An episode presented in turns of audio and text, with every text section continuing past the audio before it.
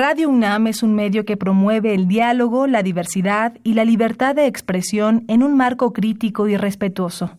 Los comentarios expresados a lo largo de su programación reflejan la opinión de quien los emite, mas no de la radiodifusora.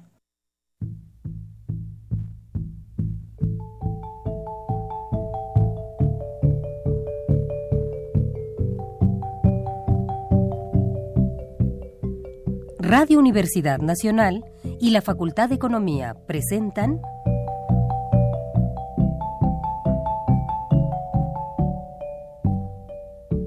Los bienes terrenales.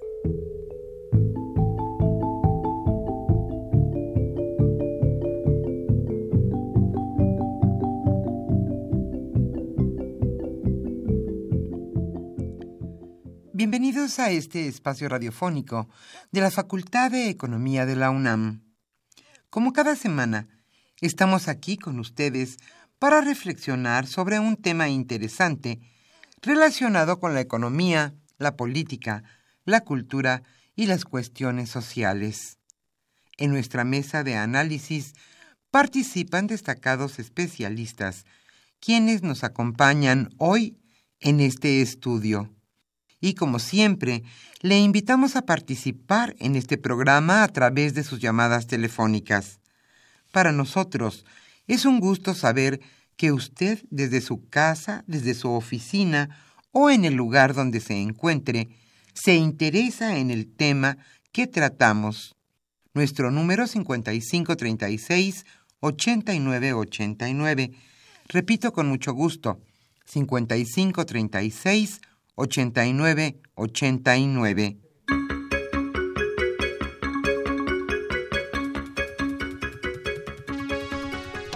Es un gusto estar nuevamente con ustedes en este su programa Los bienes terrenales.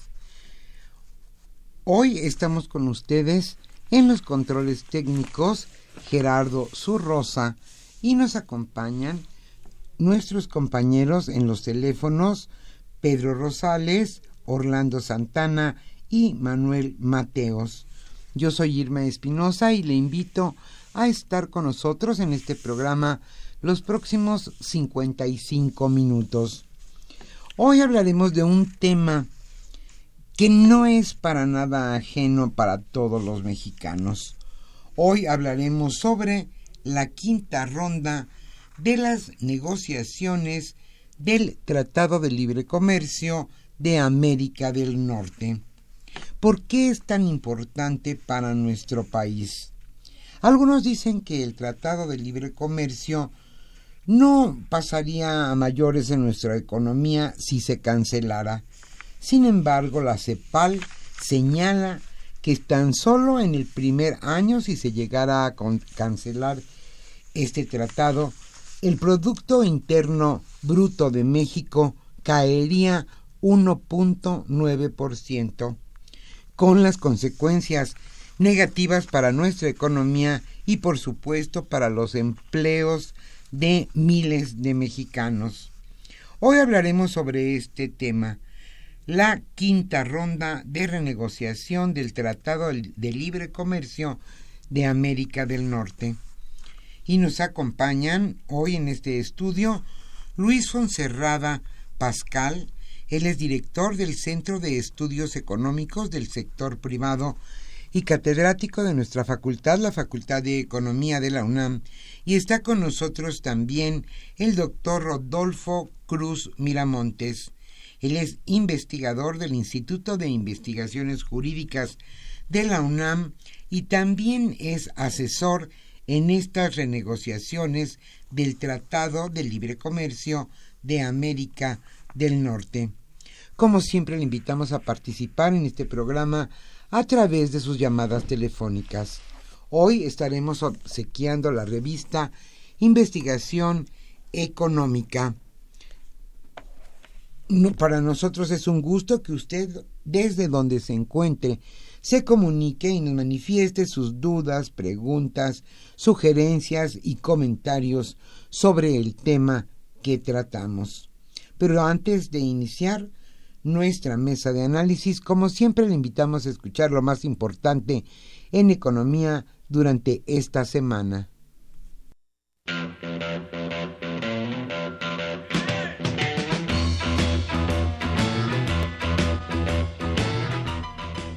La economía durante la semana.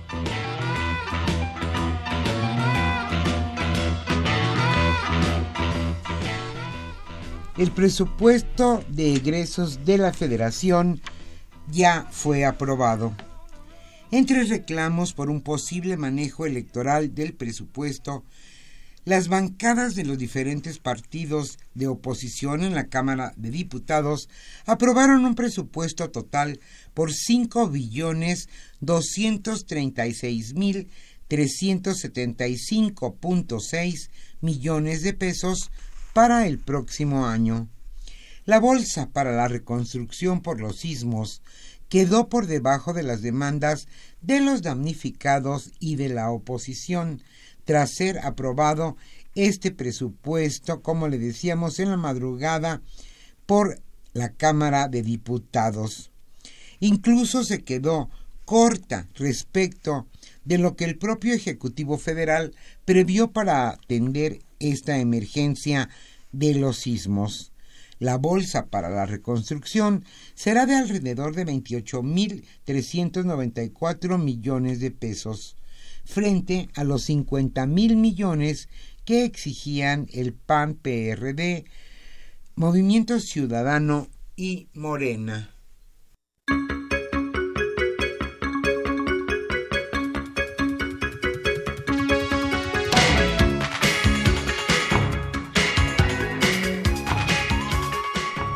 México prepara contrapropuestas en el Tratado de Libre Comercio.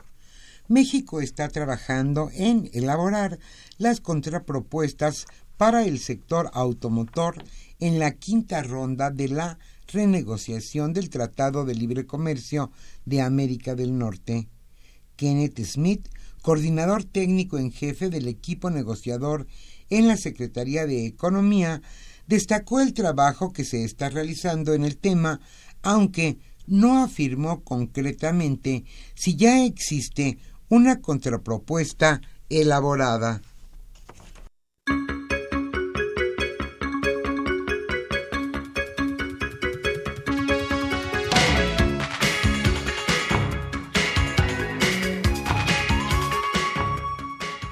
La economía de nuestro país enfrenta un entorno muy complejo. Un entorno complejo en el que aumentaron los riesgos de mayor inflación y menor crecimiento del Producto Interno Bruto es el punto en que hoy se encuentra la economía nacional. Así lo consideró la Junta de Gobierno del Banco de México en la última reunión de política monetaria encabezada por el gobernador Agustín Carstens. El órgano colegiado decidió por unanimidad dejar en 7% la tasa de interés de referencia que determina el costo de los créditos para empresas y personas. Para la Junta de Gobierno del Banco Central, el balance de riesgos para el crecimiento se ha deteriorado respecto de la reunión previa, tanto por la desaceleración del consumo como por la incertidumbre en torno a la renegociación del Tratado de Libre Comercio.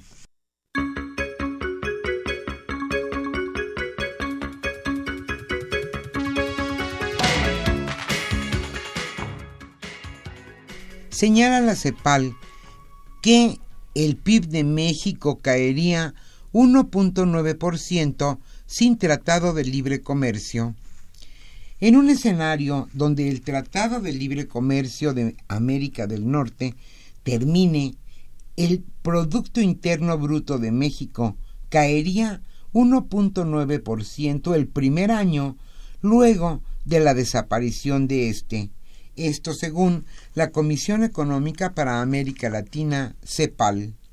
De acuerdo con este supuesto, donde la negociación para modernizar el acuerdo no prospera y se pone fin al acuerdo, el comercio entre México y Estados Unidos sería a través de los esquemas arancelarios de la Organización Mundial de Comercio y cuotas de nación más favorecida, lo que tendría un impacto instantáneo sobre la economía mexicana.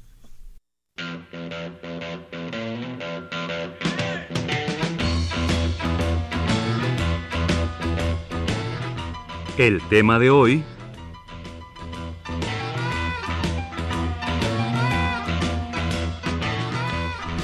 Como señalamos al inicio de este programa, el tema que hoy se abordará en nuestra mesa de análisis es sin duda un tema destacadísimo en la agenda nacional. Hoy hablaremos sobre la quinta ronda de la renegociación del Tratado de Libre Comercio de América del Norte. Nos acompañan Luis Fonserrada Pascal, director del Centro de Estudios Económicos del Sector Privado y catedrático de nuestra facultad, la Facultad de Economía de la UNAM, y está con nosotros también el doctor Rodolfo Cruz Miramontes. Él es investigador del Instituto de Investigaciones Jurídicas de la UNAM y asesor en las renegociaciones del Tratado de Libre Comercio. Ellos charlarán hoy con Rafael Buendía García sobre este tema que parece alejado de nosotros, pero por supuesto no lo es. ¿Qué sucederá con nuestro país si por alguna causa ya no hay tratado? Y otra cuestión, ¿en qué van las negociaciones para esta quinta ronda que se celebrará próximamente en nuestro país? Como siempre, le invitamos a participar en este programa a través de sus llamadas telefónicas. Hoy estaremos obsequiando la revista Investigación Económica correspondiente a julio-septiembre de 2017 y en este mes en que se conmemora otro aniversario más de la Revolución Mexicana estaremos escuchando música de la Revolución.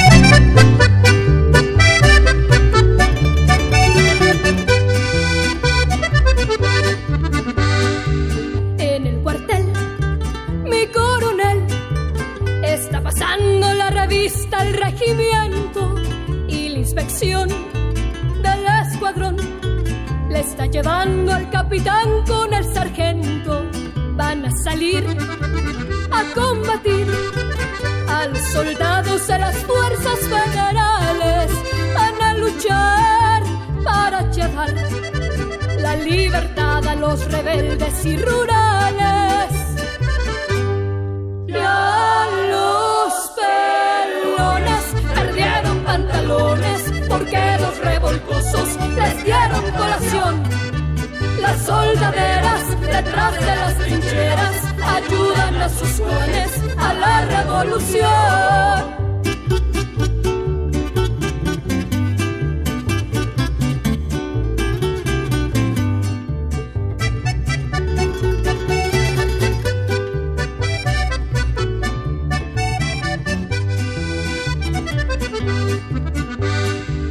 Mi general, que es muy cabal flanco izquierdo va a atacar a los dragones y con sonor les da valor a los sargentos que comandan pelotones en la estación.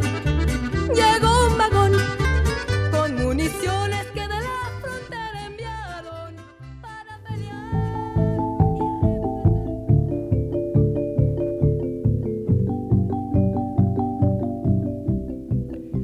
Usted escucha los bienes terrenales.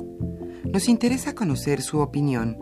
Le invitamos a comunicarse a este programa al teléfono 5536 89 89. Repetimos con mucho gusto, 5536 89 89.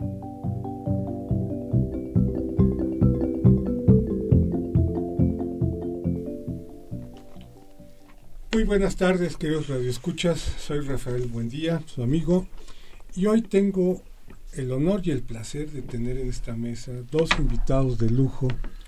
Uno de ellos es el doctor Rodolfo Cruz Miramontes, que básicamente él estuvo hace 24, 25 años en las negociaciones del Telcan. Él fue uno de los creadores del cuarto de Junto.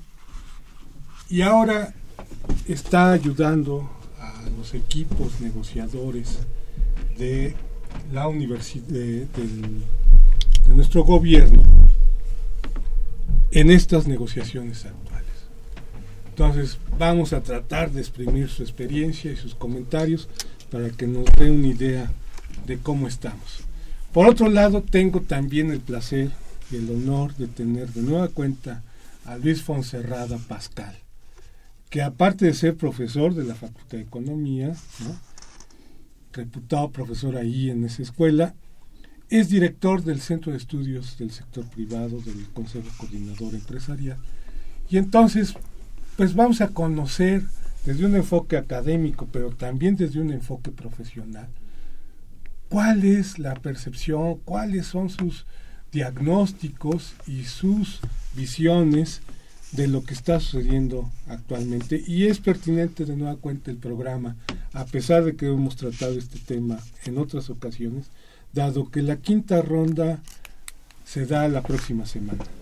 Y bueno, vamos a ver cómo estamos. Eh, ah, bienvenidos a ambos. Gracias, por estar aquí y haber aceptado esta invitación, que en el caso del doctor ya la teníamos bien planeada y bien este, mencionada. Bueno, ¿quién de ustedes dos me dice cómo la ven ahorita en este del tratado, doctor? Si usted nos dice qué es un tratado de libre comercio, nada más sintéticamente para que nuestros radioescuches vean y qué significa esto. ¿Cómo no? Muchas gracias por invitarme a compartir todo esto con la grey universitaria que para mí está muy cerca. Yo he sido profesor universitario desde hace muchos años. Eh, pues mire usted, el, Tratado de Libre Comercio uh, parto de una afirmación jurídica. No es un tratado común y corriente. Es un tratado que se incluye dentro de todo un marco jurídico internacional que se crea a partir del término de la Segunda Guerra Mundial en las grandes eh, instituciones que se conformaron para reestructurar la economía del mundo. Y entre ellos está el Fondo Monetario, el Banco Mundial y desde luego eh, el Acuerdo General de Aranceles Aduaneros y Comercio. Y ahí es donde se incluyen pues la celebración de tratados internacionales cuyo objeto sea ampliar, difundir, profundizar todo aquello relacionado con el comercio, partiendo de la, de la base de que con base en ese, con, con, ah, con esta, este propósito de facilitar el tráfico comercial, se logre combatir la gran desigualdad que hay social y económica y cultural en el mundo, en los países que entonces estaban pues eh, muy maltratados. Eh, para ello hay un principio general comprendido en el, eh, en, el GATT, la OMC, que se llama, o así lo mencionamos eh, en castellano, el, principio de nación más favorecida, que parte de una pretensión de los poderosos, consistente en que aquello que se trate con preferencias, que así se llaman, vamos a negociar preferencias, ok, se negocian, entre los del grupo, pero si alguno de ellos le da a un tercero una preferencia adicional o distinta, automáticamente se debe de repercutir entre todos los miembros del grupo, en forma, aquí viene algo terriblemente grave, inmediata e incondicional, olvidando cuáles son los elementos básicos del comercio, que es la reciprocidad, aquí se deja de lado. Eso obedece a razones que ahorita no tenemos tiempo de ahondar, un día lo haremos. Bueno, en fin, entonces esto involucra una enorme injusticia. Y los abogados que no participaron en esa época, esto estoy hablando de 1945 a 47, que es cuando termina la Segunda Guerra, se organiza esto, pero usted puede ver que pocos abogados participaron en ello, en las negociaciones, fue básicamente financieros, economistas, hombres de negocios, en fin. Ya en el GATT sí aparece la presencia eh, jurídica pues, de los abogados. Entonces este principio tuvo que sufrir de inmediato unas excepciones consagradas en el artículo primero, que es el que establece el principio, pero no fue suficiente para satisfacer las inquietudes y los problemas de las desigualdades que había en ese momento. Años después, gracias a la persistencia y la lucha de los países en desarrollo, se logró agregar un capítulo en 1965, que es el capítulo correspondiente a los países en vías de desarrollo, y ahí se gestan un trato especial y diferenciado a esos países en vías de desarrollo. Y entre otras cosas se incluye en el artículo 24 del tratado, digo del GATT, del Estatuto del GATT, se incluye una excepción. Y esa excepción es tú, si negocias con otros países un acuerdo para crear una zona de libre comercio o una unión aduanera, no tendrás que repercutir a otros nada de lo que ustedes dos compartan.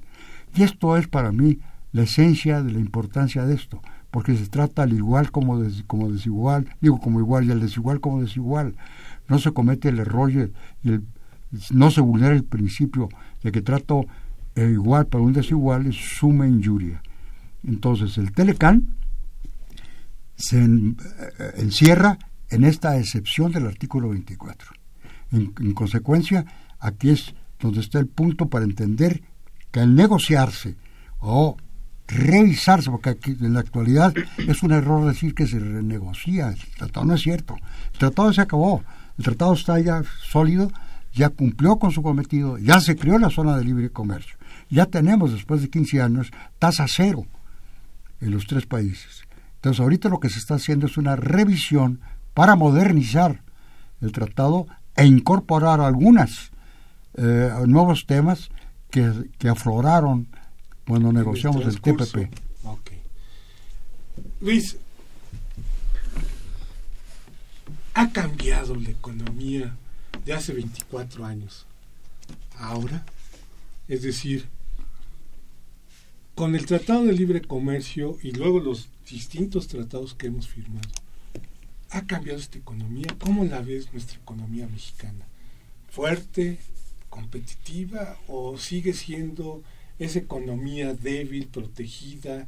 Este, ¿O hay claros oscuros? O hay de todo. ¿O hay de todo todavía? Eh, primero que nada, gracias Rafael por la invitación. Me da mucho gusto compartir aquí con el doctor.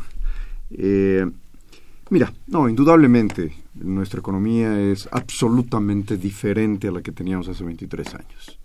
Nada más hay que pensar que eh, todavía a fines de los 80, inicios de los 90, nuestra principal eh, exportación era todavía el petróleo, eh, con un porcentaje muy alto, ocupaba un porcentaje muy alto en nuestras exportaciones. Hoy es mínimo,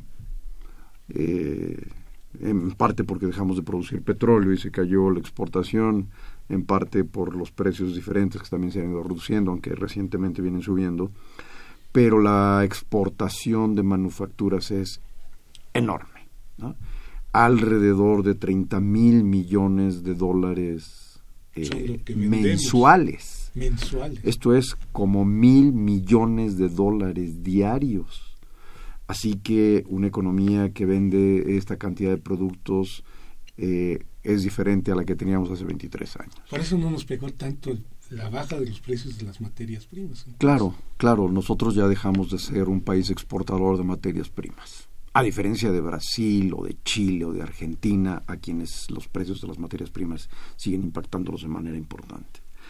No, eh, somos un, un país fundamentalmente manufacturero, tenemos exportaciones importantes de bienes eh, agrícolas, agropecuarios, indudablemente, y que han ido mejorando de manera importante. Pero en la esencia de la exportación es manufacturera. Es un país diferente. Es un país que ha crecido no a las tasas que requerimos crecer. Esto es muy pues importante.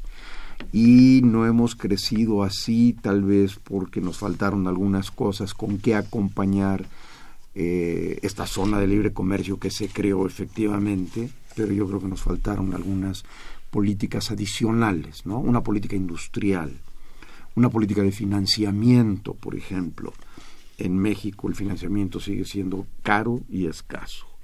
Es muy difícil competir contra tasas que eh, activas. Hoy un crédito en España hay empresas, nos comentaban hace un par de semanas, que pagan una tasa de menos de 2% al año.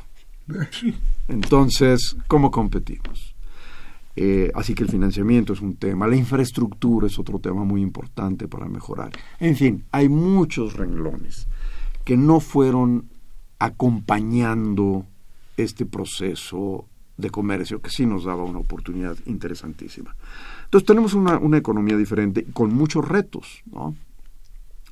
Como es la infraestructura, como es el Estado de Derecho, como es eh, las finanzas públicas, que nos quedamos a la mitad de lo que podía haber sido una, una reforma más ambiciosa fiscal. Eh, tenemos una inflación creciente ahora, en parte por los déficits altos que tuvimos en el sector público y por el alto endeudamiento. Y son varios los retos que tenemos. Y junto a este, pues viene efectivamente esta revisión del TLC que eh, crea cierta incertidumbre y tiene impacto en los mercados financieros, indudablemente, y indudablemente en la inversión. La inversión se ha detenido un poco. Yo no diría que se haya suspendido o cancelado, pero sí se ha pospuesto algunas decisiones de inversión, indudablemente, tanto por parte de mexicanos como de extranjeros. Entonces, sí, este impas, si quieres, este proceso que no se acaba de resolver, en el que estamos, pero que no tiene remedio, pues se lleva tiempo, sí tiene efectos en las expectativas, en las variables financieras, en la inversión. Eh, yo creo que es un momento muy importante para el país para que haya una revisión que favorezca eh, a los tres países eh, los términos del comercio, pero hay que aprovecharlo para efectivamente incluir cosas que no existían hace algunos años y que son absolutamente nuevas porque el mundo ha cambiado. Por ejemplo, el comercio electrónico es una realidad arrolladora. Eh, temas laborales no estaban, la energía no estaba. Este tipo de cosas yo creo que deberíamos eh, aprovecharlas, incorporarlas para modernizar efectivamente este extraordinario e interesantísimo instrumento de producción y de desarrollo que es un, tratado de libre